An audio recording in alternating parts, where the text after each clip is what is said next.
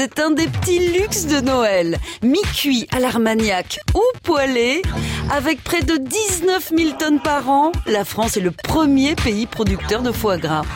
Absolument, nous aimons beaucoup le foie gras. D'ailleurs, je fais souvent des cures dans les Landes et on en profite, on en abuse peut-être. 1651, l'année où loi nous a donné la foi.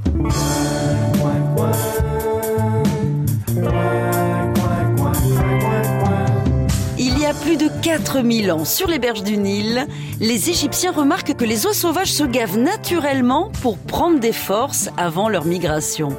Ils appliquent donc cette technique à leur basse-cour, histoire de manger de beaux gros oiseaux. À la dégustation, la chair est plus tendre et surtout, le foie se révèle absolument délicieux.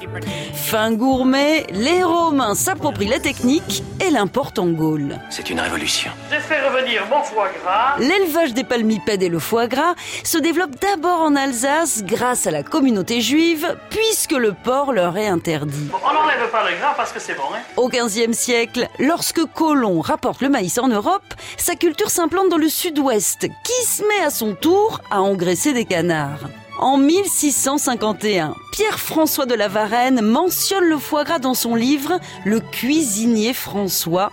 Ce petit luxe s'invite alors à la table des papes et des rois. Dans les années 1880, il rencontre la truffe, le diamant noir du Périgord.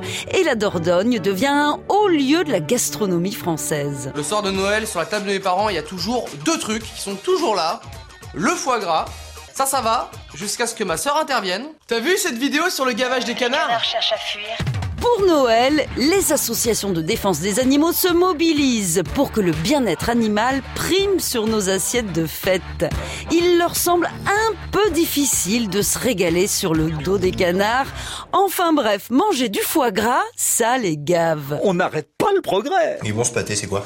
C'est du foie gras De campagne? Ouais, c'est du foie gras de campagne. À retrouver sur FranceBleu.fr.